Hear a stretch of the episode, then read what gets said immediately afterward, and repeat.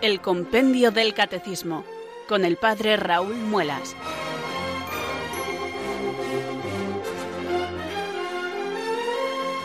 Muy buenas tardes queridos amigos de Radio María, son las cuatro, las tres en Canarias. Aquí comienza una nueva edición del Compendio del Catecismo.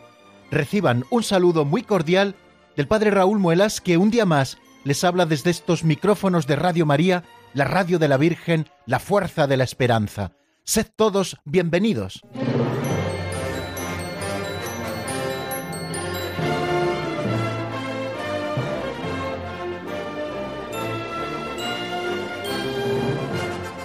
Hoy estoy especialmente contento, queridos amigos, porque estamos celebrando nuestros primeros 50 programas del Compendio del Catecismo en antena. Comenzamos el programa el pasado 8 de octubre y desde entonces ya hemos estado 50 tardes con ustedes. Parece que no va pasando el tiempo, pero poquito a poco va pasando el tiempo y vamos pasando también números del compendio del catecismo con los que tratamos de ofrecerles una explicación de la doctrina católica tal y como la Iglesia Madre nos lo presenta. Y además con este libro de texto que tanto nos gusta, que es el compendio del catecismo, y que yo les recomiendo vivamente que no solamente escuchen el programa, sino que tomen algunas notas y sobre todo que tengan este libro en sus manos. Ya les digo que hay varias ediciones, alguna que cuesta en torno a 15 euros, otras que cuestan 9 euros en edición más rústica, pero importante es que tengan el libro para que ustedes luego puedan repasar, releer las cosas que vamos diciendo y también, ¿por qué no?, ir memorizando algunos de los números que especialmente nos llamen la atención. Ya sé que memorizar todo el compendio es tarea muy difícil, pero memorizar algunos de los números creo que puede ser muy provechoso para todos. Eh, yo también me lo estoy proponiendo porque, bueno, eh, cuando memorizamos las cosas como que las asimilamos mucho más y podemos volver a ellas sin necesidad de otros medios, solamente con recordarlas. Bien amigos, pues estamos dispuestos y preparados para afrontar este programa número 50 en el que vamos a seguir tratando sobre el hombre. Estamos en ese primer artículo del credo. Creo en Dios Padre Todopoderoso, Creador del cielo y de la tierra. Y si lo ampliamos un poquito con lo que nos dice el símbolo niceno constantinopolitano, decimos creo en un solo Dios Padre Todopoderoso, Creador del cielo y de la tierra, de todo lo visible y lo invisible. Bueno, pues hemos estado estudiando la creación de las cosas invisibles, es decir, de los ángeles, y estamos ahora con la creación de las cosas visibles. Dedica un epígrafe el compendio del catecismo al hombre como cumbre de la creación de Dios. Ayer empezamos a estudiarlo y hoy vamos a continuar con este tema, pero ya saben que antes de nada, lo primero que hacemos es rezar juntos, elevar nuestra plegaria al Señor, pidiendo que nos envíe su Espíritu Santo, que ilumine nuestra inteligencia y que fortalezca nuestra voluntad para que nosotros podamos acercarnos con toda humildad al misterio de Dios, tal y como la Iglesia Madre nos lo enseña. Recemos así. Ven Espíritu Santo, llena los corazones de tus fieles y enciende en ellos el fuego de tu amor. Envía Señor tu Espíritu que renueve la faz de la tierra. Oh Dios, que llenaste los corazones de tus fieles con la luz del Espíritu Santo concédenos que guiados por el mismo Espíritu, sintamos con rectitud y gocemos siempre de tu consuelo. Por Jesucristo nuestro Señor. Amén.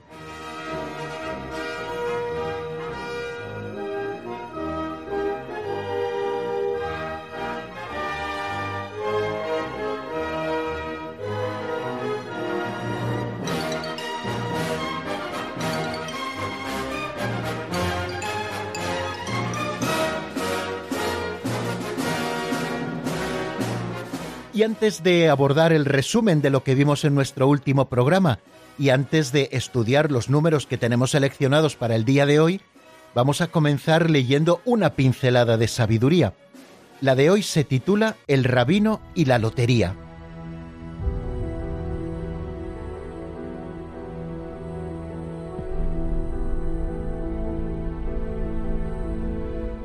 El rabino y la lotería. El perezoso piensa que basta rezar y tumbarse tranquilamente a la Bartola. San Isidro Labrador rezaba con devoción sus oraciones y luego se ponía a arar con los bueyes, y si alguna vez le suplieron los ángeles sería por excepción. Para cosechar es preciso sembrar, a Dios rogando y con el mazo dando. Había una vez un rabino que se quejaba diariamente a Dios en sus oraciones. Oh ve, ¿por qué siempre triunfan los malos? Ayer le tocó la lotería a mi vecino, el carnicero. ¿Sabes en qué se gastará el premio? En pecar y pecar. Si me hubiera tocado a mí, te hubiera hecho una hermosa sinagoga. ¿No podías chivarme en qué número va a tocar la próxima lotería? Así rezaba el rabino, hasta que un día oyó una voz de lo alto que decía Tienes toda la razón, haré que te toque a ti, pero ¿no podías al menos comprar un décimo para que pueda tocarte?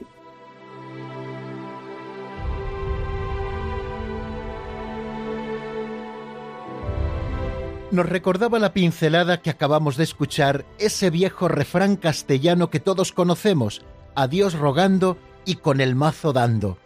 Algunos desde cierta impiedad han interpretado este refrán para animar a otros a no fiarse de Dios. Es como si dijeran, sí, tú rezas si quieres, pero es inútil. Lo importante es que hagas tú las cosas. Evidentemente, esa no es la interpretación que nos ofrece la pincelada que hemos escuchado y por supuesto tampoco es nuestra interpretación. El pelagianismo es una doctrina herética que apareció en el siglo V en la Iglesia.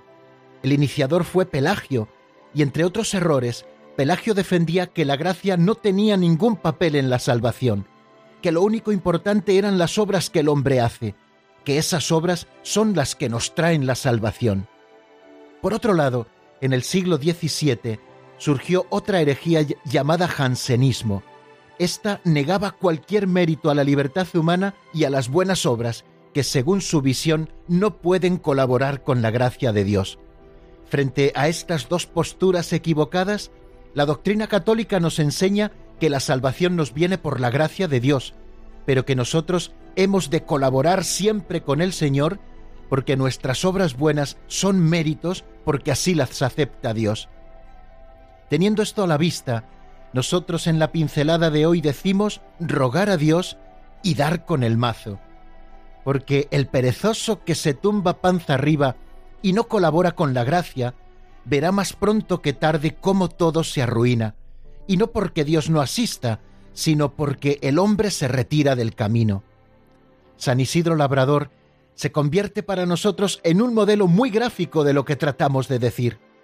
El santo patrón de Madrid oraba y lo hacía con devoción, y era sumamente caritativo, y quería entrañablemente a su familia, y trabajaba, y mucho, por eso los ángeles le suplieron en su trabajo en algunas ocasiones.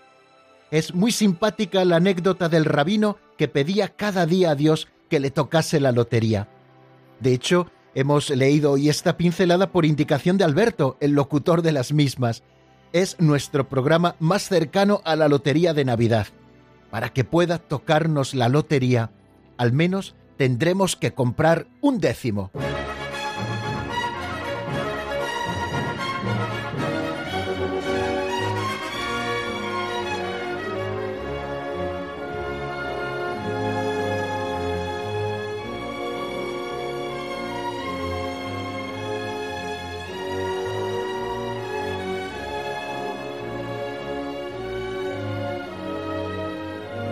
Bueno, queridos oyentes, si alguno se ha incorporado tarde una vez empezado el programa Nuestra Sintonía, la de Radio María España, le diremos que estamos en el programa El Compendio del Catecismo y que en este programa estudiamos este libro de texto así llamado Compendio del Catecismo de la Iglesia Católica. Es un resumen del Catecismo Mayor que nos ofreció el Papa Benedicto XVI en el año 2005 y que contiene de una manera autorizada un resumen de toda la doctrina católica, para poder conocer mejor a Dios. Bien, pues en ese programa estamos. Soy el padre Raúl Muelas, que un día más, desde Talavera de la Reina, les ofrece estas sencillas explicaciones y si se quedan con nosotros, espero que puedan disfrutar de la enseñanza de la fe católica. La Iglesia ha recibido el depósito de la fe y a lo largo de los siglos la ha ido explicando a todos los que quieren oírla y recibir esta buena noticia. Nosotros lo estamos haciendo poquito a poco, cada día vemos un número, dos números o incluso tres números. De hecho, hoy tenemos programado el ver tres números. ¿Nos dará tiempo? Bueno, pues Dios dirá, si no nos da tiempo a verlos hoy los tres, pues ya si Dios quiere en el próximo programa los iremos viendo. Bien, pero antes de comenzar a estudiar números nuevos, nos gusta hacer un resumen de lo que veíamos en nuestro último programa. En nuestro último programa comenzábamos con el número 66, este epígrafe que el compendio del catecismo dedica a el hombre. Eh, así se titula, El hombre. Bueno, y a lo largo de una serie de números, creo que son ocho, va estudiando el hombre en la clave de la creación.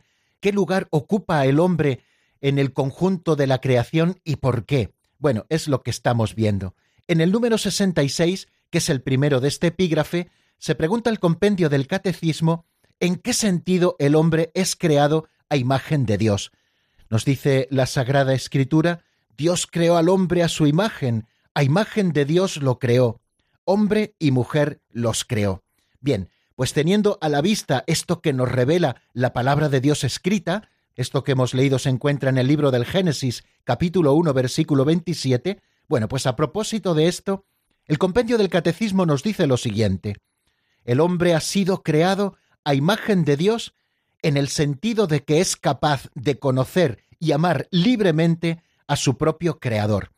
¿En qué reside eh, la imagen de Dios en nosotros?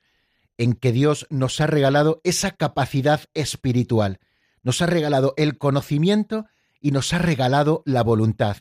Este conocimiento nos hace capaces de poder, valga la redundancia, conocer a Dios, porque Él también se ha revelado y nosotros podemos conocerlo porque Él nos ha dicho quién es y cuál es su plan de salvación, y esta voluntad, junto también con el entendimiento, nos permite amar libremente a nuestro propio Creador, al que nosotros reconocemos como tal, al único Dios Padre, Hijo y Espíritu Santo, que ha creado todas las cosas, porque recuerden que vimos en su momento cómo la creación es obra de toda la Trinidad. Se la aplicamos especialmente al Padre, pero el Hijo y el Espíritu Santo también están presentes con el Padre en la obra formidable de la creación. Una cosa más nos dice el compendio del Catecismo. El hombre es la única criatura sobre la tierra a la que Dios ama por sí misma. Decimos que Dios ama a todas las cosas, pero a todas las cosas las ama porque Él las ha creado. En ese designio de Dios, Dios ha elegido a cada una de las criaturas que actualmente son. Las ha elegido y las ha creado. Y porque las ha creado buenas, Dios las ama. No hay nada bueno que no pueda ser amado por aquel que las conoce.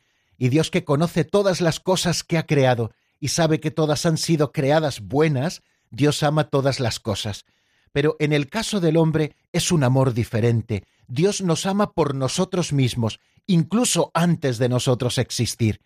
Dios había pensado en nosotros, en los hombres y mujeres de todos los tiempos, Él podía hacerlo desde toda la eternidad. Y desde toda la eternidad nos ha amado. Somos la única criatura a la que Dios ama por sí misma, el hombre y la mujer, el género humano. Cuando nosotros hablamos de hombre, lo estamos haciendo en un sentido genérico y englobamos al varón y a la mujer, tal y como nos dice el libro del Génesis, varón y mujer los creó. Bien, otra cosa que nos dice también este número 66 del compendio del Catecismo es que eh, esta única criatura sobre la tierra a la que Dios ama por sí misma, la llama a compartir su vida divina en el conocimiento y en el amor. Hemos comentado al decir que Dios creó todas las cosas de la nada, que radicalmente en el principio, antes de existir, nosotros éramos nada y existimos porque Dios así ha querido y así nos ha creado. Bien, pues nosotros que en principio somos nada, Dios nos ha llamado a la vocación más alta, a compartir su misma vida divina y hacerlo en el conocimiento y en el amor. Estamos llamados a esta vocación altísima, a la que ninguna otra criatura sobre la tierra está llamada, a la de compartir la misma vida divina de la que Dios nos ha hecho partícipes en el conocimiento y en el amor creándonos a su imagen y semejanza. Y también el número 66 nos dice que el hombre, en cuanto creado a imagen de Dios, tiene la dignidad de persona. No es solamente algo, sino alguien capaz de conocerse, de darse libremente y de entrar en comunión con Dios y las otras personas. Importantísimo que tengamos siempre esto a la vista que nos cuenta el número 66 del compendio del Catecismo. Por haber sido hechos a imagen de Dios, los seres humanos tenemos la dignidad de personas. No somos solamente algo, sino que somos alguien, porque Dios nos ha creado así como personas individuales, con su propia dignidad. De manera que la dignidad de los hombres no está en lo que tienen, no está en lo que aparentan, no está en otras cosas que no sea en su propia persona. Por eso toda vida humana es siempre preciosa a los ojos de Dios y tenemos que respetar como un don divino toda vida humana, independientemente de las circunstancias en las que se desarrolle e independientemente del proceso vital en que se encuentre, si es al comienzo de ser creadas, en el instante mismo de su concepción, si es ya nacido, si es niño, si es joven, si es adulto, si es anciano, independientemente del momento vital en que se encuentre, toda vida humana es dignísima porque es la vida de una persona, de una persona, no de algo, sino de alguien. Y precisamente porque somos personas con conocimiento y también con voluntad para poder amar libremente, el hombre es capaz de conocerse a sí mismo, de poseerse, tenemos conciencia de que somos y tenemos conciencia de nosotros mismos, somos capaces de conocernos, de poseernos y también de darnos libremente y de entrar en comunión con otras personas. Decimos que el amor no solamente lo dirigimos a Dios, que es el primer mandamiento, amar a Dios sobre todas las cosas, sino también a los que nos rodean, porque somos capaces de entrar en comunicación con otras personas. Y somos llamados por la gracia a una alianza con el Creador, ofrecer una respuesta de fe y de amor que ningún otro ser sobre la tierra puede dar en nuestro lugar. Nosotros tenemos que dar alabanza a Dios y darle gracias en nombre de toda la creación, puesto que sólo a nosotros, como criaturas visibles, el Señor nos ha dado el entendimiento y la voluntad. Bueno, pues esto a propósito del número 66. También estuvimos viendo el número 67 que se pregunta ¿para qué fin ha creado Dios al hombre? ¿Para qué estamos aquí? ¿Cuál es el fin del hombre? Bueno, esto es una pregunta muy trascendente que creo que de alguna manera nos hacemos todos. Bueno, pues eh, el compendio del catecismo nos responde desde la fe a esta pregunta, ¿para qué ha creado Dios al hombre? Y dice lo siguiente, Dios ha creado todo para el hombre, en primer lugar, para manifestar la centralidad y la supremacía que el hombre tiene sobre todas las criaturas visibles, nos dice que Dios ha creado todo para el hombre. Esto ya está mostrando la dignidad que el hombre, creado a imagen y semejanza de Dios, tiene.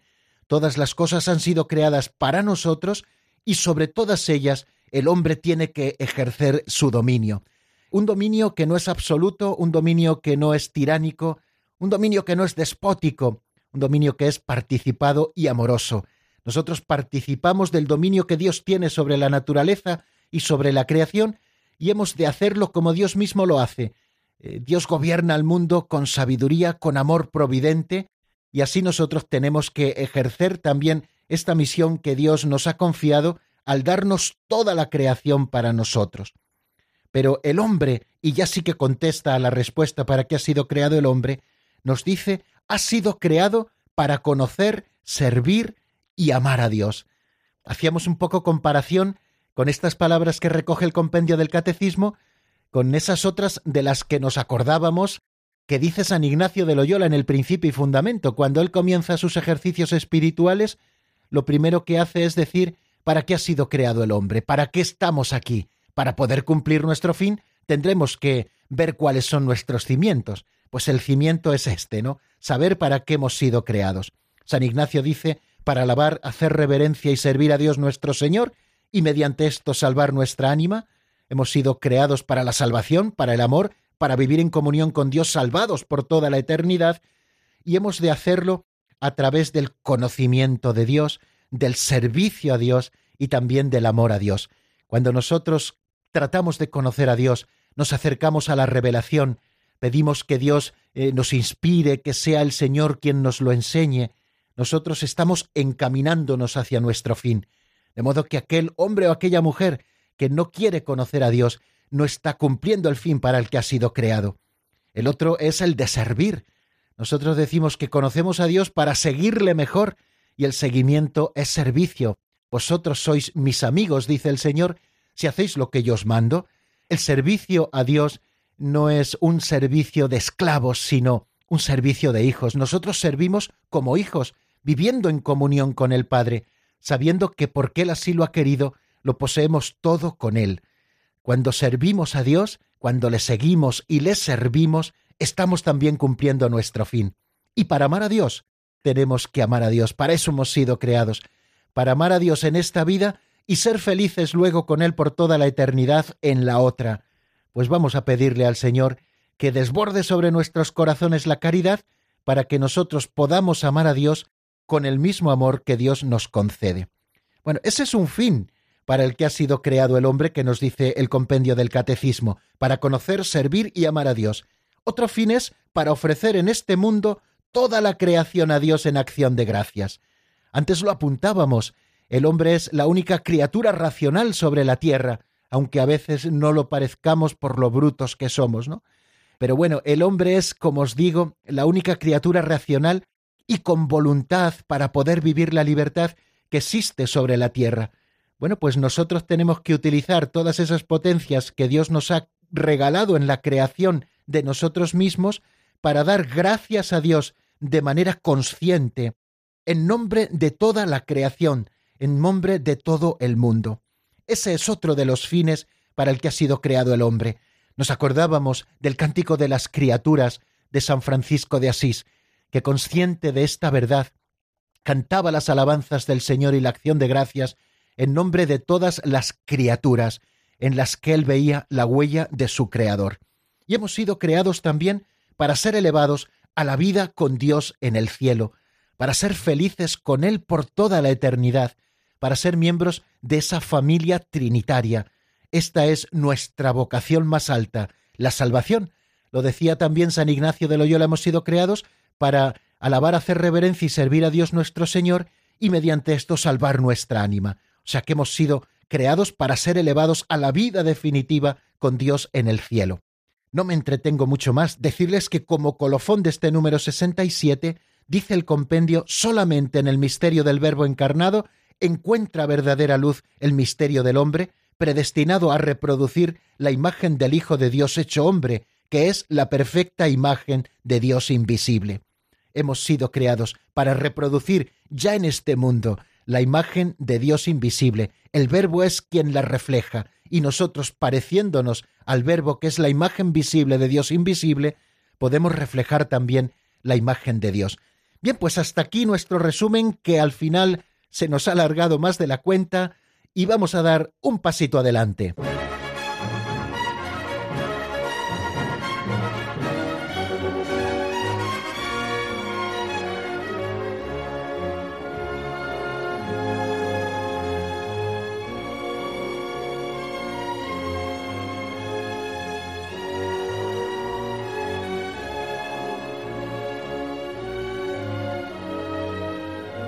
Los hombres y mujeres, queridos amigos, somos muchos, todos tenemos una común dignidad, independientemente de cuál sea el lugar donde habitamos, de cuáles sean las posibilidades económicas que estén en nuestra mano, de cuál sea nuestra cultura, y a pesar de que somos muchos, estamos formando una unidad, la unidad del género humano. Se pregunta el número 68, que es el que vamos a estudiar en este momento, por qué los hombres forman una unidad. Vamos a escucharlo en la voz de Marta.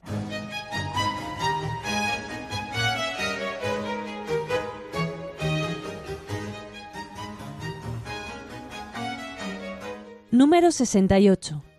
¿Por qué los hombres forman una unidad? Todos los hombres forman la unidad del género humano por el origen común que les viene de Dios. Además, Dios ha creado de un solo principio todo el linaje humano, Finalmente todos tienen un único Salvador y todos están llamados a compartir la eterna felicidad de Dios.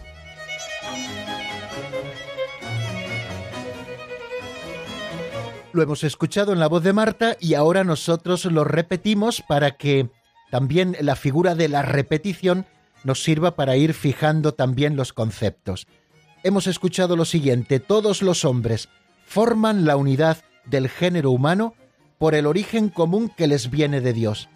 Además, Dios ha creado de un solo principio todo el linaje humano. Finalmente, todos tienen un único Salvador y todos están llamados a compartir la eterna felicidad de Dios. Bien, como ven, este número nos está hablando del género humano como una unidad. Todos los hombres formamos, por lo tanto, esta unidad porque tenemos un origen común que nos viene de Dios. Todos formamos una unidad porque Dios nos ha creado a todos iguales, iguales en dignidad, iguales a su imagen y semejanza. Además nos dice que Dios ha creado de un solo principio, es decir, de la nada, Él ha creado todo el linaje humano. Tenemos, por lo tanto, un origen común. Si nosotros vamos haciendo nuestro árbol genealógico hacia atrás, veremos que tenemos un linaje común, la creación de la nada por parte de Dios. Lo expresa de una manera muy hermosa el segundo relato del libro del Génesis, cuando nos dice que crea del barro de la tierra un muñeco como un hombre que no tenía vida, y sobre él insufló el Señor un hálito de vida. Nos está hablando de algo que veremos un poquito más adelante, de esos dos principios que se dan unidos en una sola naturaleza humana, el principio material que es el cuerpo y el principio espiritual que es el alma. Hay un texto eh, muy hermoso de Pío XII que lo encuentran en la carta encíclica Summi Pontificatus y que también hace alusión a él en la declaración Nostretate del Concilio Vaticano II, donde nos eh, va enumerando de una manera preciosa en dónde reside la unidad de todo el género humano. Nos enumera las siguientes razones. Nos enumera la unidad de su origen en Dios. Todos tenemos nuestro origen en Dios. Todas las razas, todas las culturas, los hombres y mujeres de todas las latitudes, todos tenemos nuestro origen en Dios. Por lo tanto, en ese sentido, porque tenemos un origen común, formamos una unidad, la unidad del género humano. Pero también nos habla de la unidad de nuestra naturaleza, que está compuesta en todos de un cuerpo material y de un alma espiritual. Todos los hombres tenemos un cuerpo material y también tenemos un alma espiritual.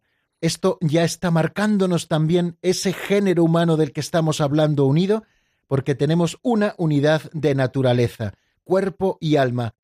También nos habla de la unidad de nuestro propio fin inmediato y de nuestra misión en el mundo.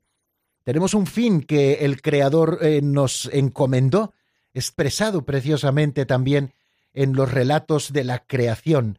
Dice al hablarnos de la segunda creación en el capítulo segundo del libro del Génesis, que Dios puso al hombre en el jardín para que lo cultivara y lo cuidara. Bueno, pues ese es el fin inmediato y también la misión que todos los hombres tenemos en medio del mundo. En este sentido, hablamos también de esa unidad del género humano. También tenemos una unidad en cuanto a nuestra morada, que es la tierra, cuyos bienes todos los hombres por derecho natural pueden usar para sostener y desarrollar su propia vida.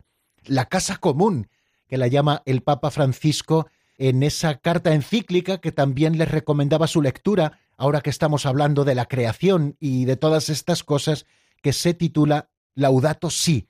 Eh, yo les recomiendo también que si disponen de algún tiempo en estos días, tienen un poquito de vacaciones y pueden leer un poco más, pues les puede venir muy bien leer esta encíclica del Papa Francisco titulada así, Laudato Si, donde nos habla de que todos los hombres y mujeres tenemos una morada común, que es la tierra, y todos por derecho natural podemos usar de ella para nuestro sostenimiento y para desarrollar también nuestra vida. Ese uso eh, les recuerdo que dijimos que ha de ser un uso de administración. O sea, no podemos estar hablando eh, de un uso despótico, sino que el uso que nosotros hacemos de la tierra tiene sus límites.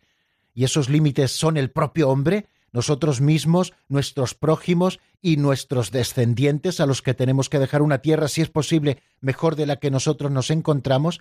Y otro de los límites son las propias criaturas, que tienen una ley impresa por Dios mismo, la ley natural, en lo más profundo de ellas mismas. Bien, en cuanto a la morada común a la que todos tenemos derecho, pues también formamos, como les digo, esa unidad. Unidad también del fin sobrenatural. El fin sobrenatural de todos los hombres es Dios mismo. Por lo tanto, podemos hablar de esa unidad y de esa solidaridad que ha de existir entre todo el género humano, que somos diversos porque cada uno de los hombres y mujeres somos personas, pero que estamos formando una unidad, como Dios mismo nos lo ha enseñado. No en vano decimos siempre que el hombre es un animal social. Esa es otra de las dimensiones también de nuestro ser humano, el que somos sociales, el que formamos solidariamente parte de eso que llamamos humanidad y que ha de permanecer unida. Unidad, por tanto, en el fin sobrenatural que es Dios mismo, y unidad también de los medios para alcanzar este fin, unidad de su redención realizada para todos por Cristo. Bueno, pues hemos enumerado algunas de esas razones que nos da el Papa Pío XII en la carta encíclica Summi Pontificatus eh, y que también recoge el Concilio Vaticano II en la Declaración Nostre Aetate a propósito de esta unidad que formamos todos los hombres. Todos formamos la unidad del género humano porque tenemos, repito, un origen común en Dios porque tenemos también una unidad de naturaleza, porque tenemos una, una unidad de nuestro fin inmediato y de nuestra misión en el mundo, porque tenemos una unidad en cuanto a la morada que habitamos, que es la tierra, unidad del fin sobrenatural, unidad de los medios para alcanzar este fin y unidad de la redención realizada para todos por Cristo. Esta ley de la solidaridad humana y de la caridad sin excluir la rica variedad de las personas, las culturas y los pueblos, nos asegura que todos los hombres somos verdaderamente hermanos. Fijaros que nos da dos razones esta expresión también del Papa Pío XII en esa misma carta encíclica a la que antes hacía alusión, la Summi Pontificatus.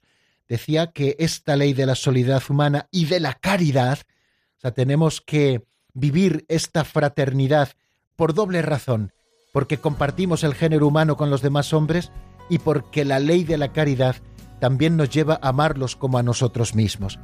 Bueno, pues vamos a dejar aquí de momento este número 68.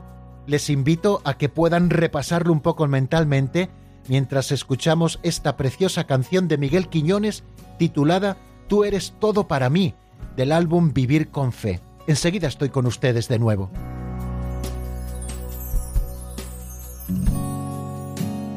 vengo a adorarte.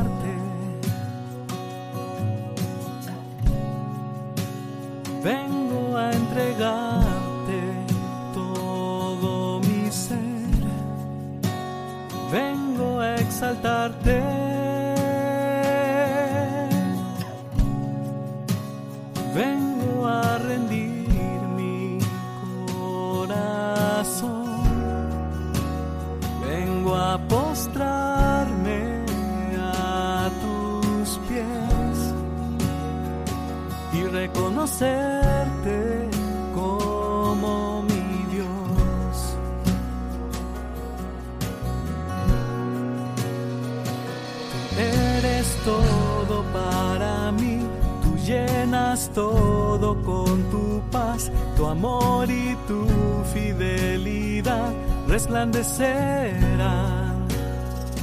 Tú eres todo para mí llenas todo con tu luz, tu gloria y tu majestad siempre brillará.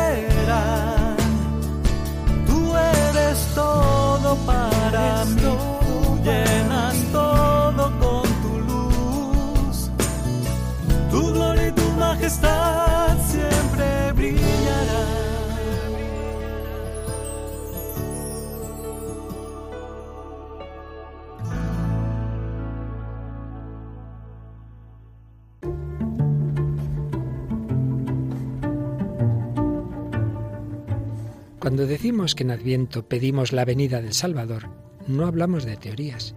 Realmente, nuestro mundo está herido por el egoísmo, la autosuficiencia, la indiferencia, las mil adicciones que nuestra sociedad fomenta.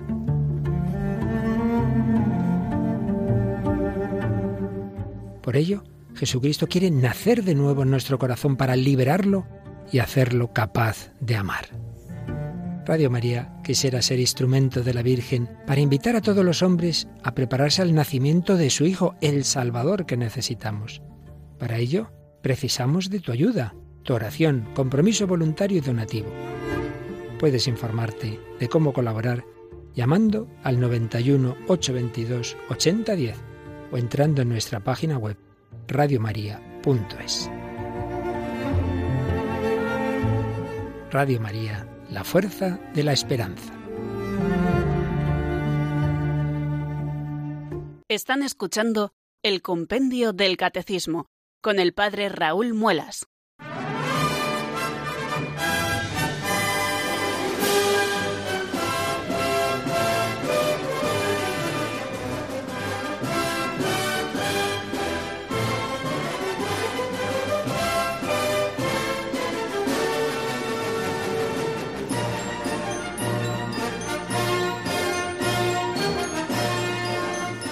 Como ya veo que no nos va a dar tiempo a ver tres números, por lo menos vamos a ver dos. Vamos a ver el número 69 que se pregunta de qué manera el alma y el cuerpo forman en el hombre una unidad.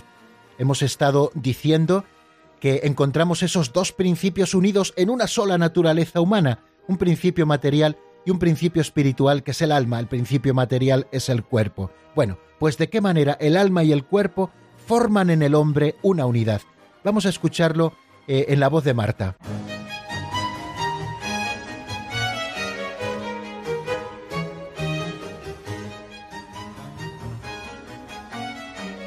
Número 69. ¿De qué manera el cuerpo y el alma forman en el hombre una unidad? La persona humana es al mismo tiempo un ser corporal y espiritual. En el hombre el espíritu y la materia forman una única naturaleza. Esta unidad es tan profunda que gracias al principio espiritual que es el alma, el cuerpo que es material, se hace humano y viviente y participa de la dignidad de la imagen de Dios.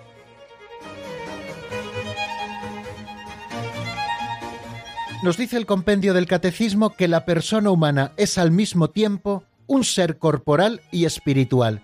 Somos cuerpo y alma, no cuerpo por un lado y alma por otro lado, una cosa es mala, otra cosa es buena, no, no, no nos hagamos esas concepciones dualistas. Somos cuerpo y alma, somos cuerpo y alma, casi como si estuviéramos fabricando una sola palabra. La persona humana es al mismo tiempo un ser corporal y espiritual, nos dice el compendio. En el hombre, el espíritu y la materia forman una única naturaleza. Lo hemos apuntado ya en algún momento. El espíritu y la materia, el alma y el cuerpo, forman una única naturaleza, la naturaleza humana. Y esta unidad, eh, nos dice el compendio, es tan profunda que gracias al principio espiritual, que es el alma, el cuerpo que es material, se hace humano y viviente y participa de la dignidad de la imagen de Dios. Vamos a ver qué nos dice este número. Bueno, en primer lugar, la persona humana creada imagen de Dios es un ser a la vez corporal y espiritual. El relato bíblico en Génesis 2, versículo 7, expresa esta realidad con un lenguaje simbólico fantástico cuando afirma que Dios formó al hombre del polvo del suelo e insufló en su nariz aliento de vida y resultó el hombre un ser viviente. ¿De qué manera tan hermosa nos está expresando esos dos principios eh, que conforman la única naturaleza humana? El principio material, el cuerpo creado por Dios, y el alma insuflada directamente por Dios, haciendo que el hombre viva, haciendo de ese muñeco de barro un ser viviente. Por tanto, el hombre en su totalidad es querido por Dios. Esto tenemos que tenerlo a la vista, como les indicaba antes. No estamos considerando el cuerpo malo y el alma buena. No, no. Estamos considerando que todo el hombre ha sido creado bueno por Dios, en su dimensión corporal y en su dimensión espiritual. ¿Qué más cosas podemos explicar a propósito de este número 69 que nos traemos entre manos y que se pregunta de qué manera el alma y el cuerpo forman en el hombre una unidad? Bueno, vemos en la escritura muchas veces utilizado el término alma. Bueno, pues este término designa unas veces la vida humana. Por ejemplo, en Mateo 16, 25 y 26 dice Jesús, porque quien quiera salvar su vida la perderá pero el que la pierda por mí la encontrará. Pues ¿de qué le serviría a un hombre ganar el mundo entero si pierde su alma? Al utilizar este término alma aquí, se está refiriendo a la vida humana. Otras veces al utilizar el término alma, se está refiriendo a toda la persona humana. Por ejemplo, el libro de los Hechos de los Apóstoles en el capítulo 2, en el versículo 41, dice que los que aceptaron las palabras de los apóstoles se bautizaron y aquel día fueron agregadas unas tres mil almas. Se está refiriendo a toda la persona humana. También en la escritura el término alma designa también a lo que hay de más íntimo en el hombre. Por ejemplo, cuando Jesús se encuentra en Getsemaní, lo leemos en el Evangelio de San Mateo, en el capítulo 26, eh, a partir del versículo 36, dice que Jesús empezó a sentir tristeza y angustia y les dijo a los apóstoles, mi alma está triste hasta la muerte, quedaos aquí y velad conmigo. Bueno, nos está indicando eso más íntimo que encontramos en el hombre, en este caso de Jesucristo, y lo de más valor en él. En el Evangelio de San Mateo también, en el capítulo 10, dice el Señor a partir del versículo 28, No tengáis miedo a los que matan el cuerpo, pero no pueden matar el alma. No, temed al que puede llevar a la perdición alma y cuerpo en la gehenna. Bien, todas estas acepciones que encontramos del término alma en la Sagrada Escritura nos hacen formarnos la imagen de lo que nosotros entendemos por alma, aquello por lo que somos particularmente imagen de Dios. Alma significa el principio espiritual en el hombre. Y el cuerpo del hombre participa de la dignidad de la imagen de Dios. Es cuerpo humano precisamente porque está animado por el alma espiritual y es toda la persona humana la que está destinada a ser en el cuerpo de Cristo el templo del Espíritu. Bien, nos dice el Concilio Vaticano II en la Gaudium et Spes eh, número 14 lo siguiente: uno en cuerpo y alma, el hombre, por su misma condición corporal, reúne en sí los elementos del mundo material, de tal modo que por medio de él éstos alcanzan su cima y elevan la voz para la libre alabanza del Creador. Por consiguiente, no es lícito al hombre despreciar la vida corporal, sino que por el contrario tiene que considerar su cuerpo bueno y digno de honra, ya que ha sido creado por Dios y ha de resucitar en el último día. Actualísimas son siempre aquellas catequesis muchas que el Papa San Juan Pablo II nos ofreció sobre la teología del cuerpo. El cuerpo ha sido creado bueno por Dios y el cuerpo está llamado también a ser imagen de Dios porque está informada por ese principio espiritual que nosotros llamamos alma. La unidad del alma y el cuerpo es tan profunda que se ha de considerar el alma como la forma del cuerpo.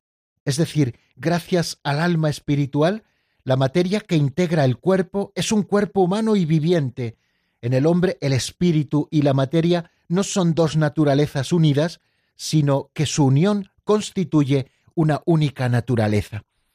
Bueno, pues creo que no nos da tiempo para más en el día de hoy. Pueden repasar el número 68, pueden repasar también el número 69. Así que les voy a ir dando el número de teléfono al que pueden llamarnos para comunicar con nosotros, para ofrecernos alguna reflexión al hilo de lo que estamos diciendo, para compartir con nosotros alguna experiencia, para hacernos alguna pregunta sobre alguna duda que tengan, lo que ustedes quieran. 91005-9419. Ese es nuestro teléfono. Pueden irlo marcando 91005-9419 y estamos con ustedes después de escuchar algunos compases de esta canción de Nico Montero titulada Piensa en mí. Está sacada del álbum Génesis eh, que publicó en el año 2012. Enseguida estoy con ustedes, les recuerdo en el 91005 9419. Sabes bien que estoy cerca de ti e intentaré defraudarte. Pienso en ti y en lo que tú me pides. No encuentro el que, no sé qué decirte. Creo que tu luz me quema tanto. No es fácil ser y andar tus pasos sufriendo en tanta gente. Hay tantas cruces que cargar. Oh, oh, oh, y tú piensas en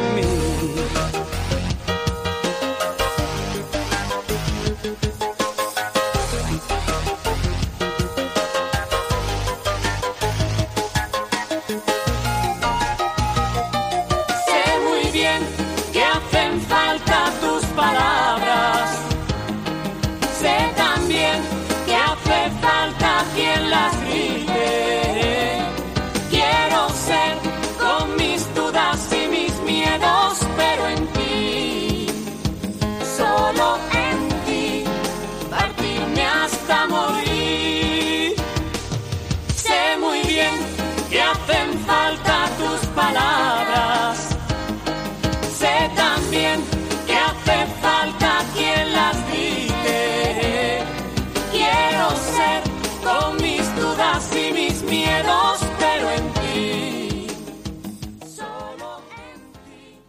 Están escuchando el Compendio del Catecismo con el Padre Raúl Muelas.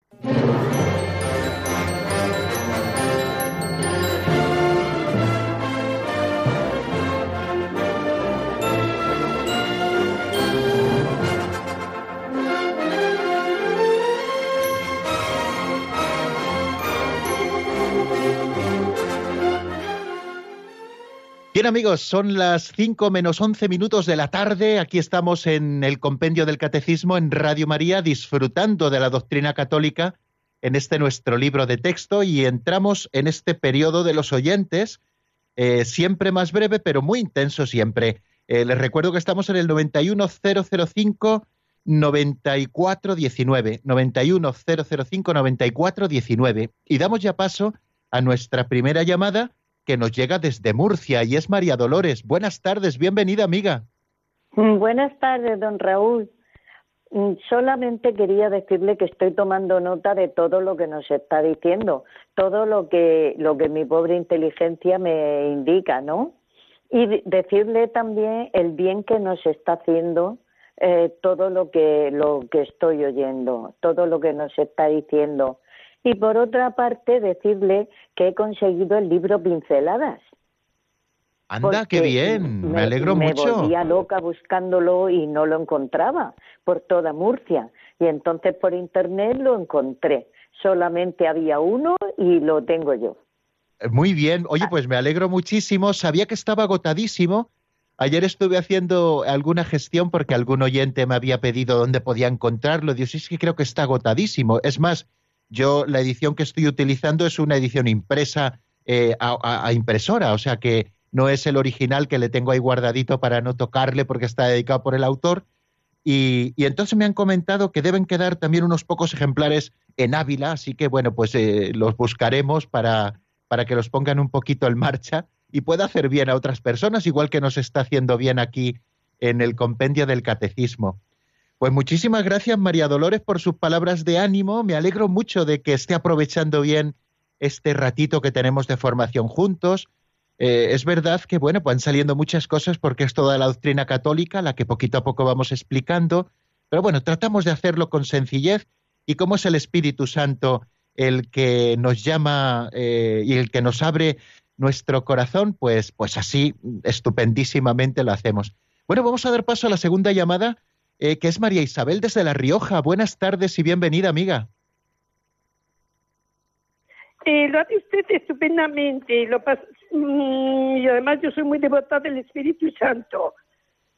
Qué bien, pues me alegro muchísimo, porque él es el que nos va eh, abriendo el entendimiento, ¿verdad? Para poder, para poder eh, entender y entender. A ver, padre, mm, ¿usted podría ser tan amable de ponernos en la música Van tus ángeles, Señor, contigo y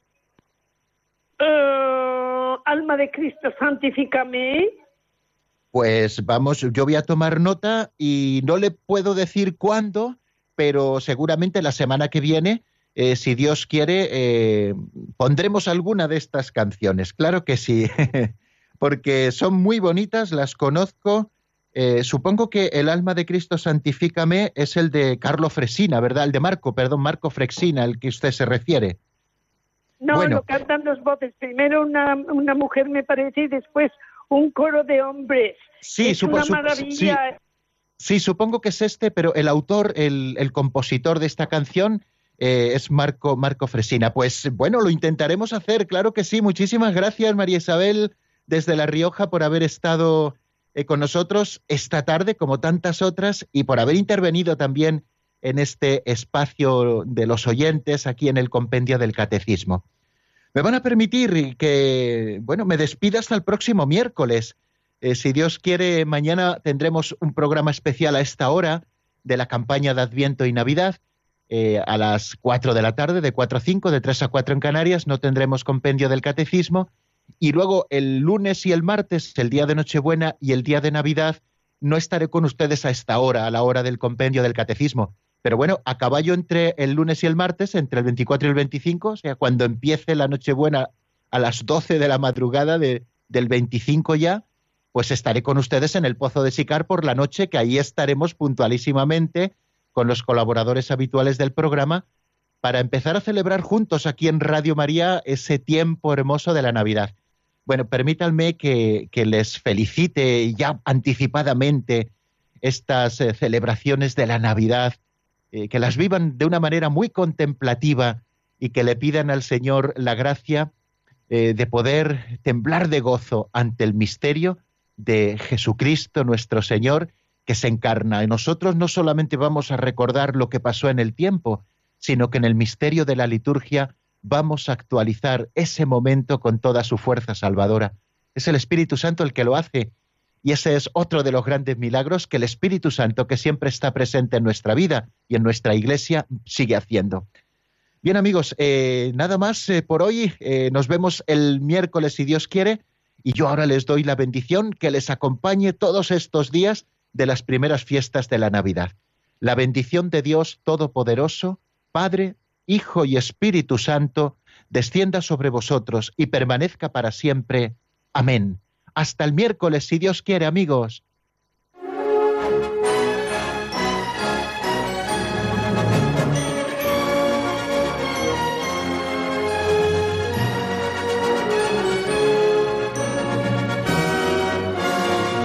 El Compendio del Catecismo con el Padre Raúl Muelas.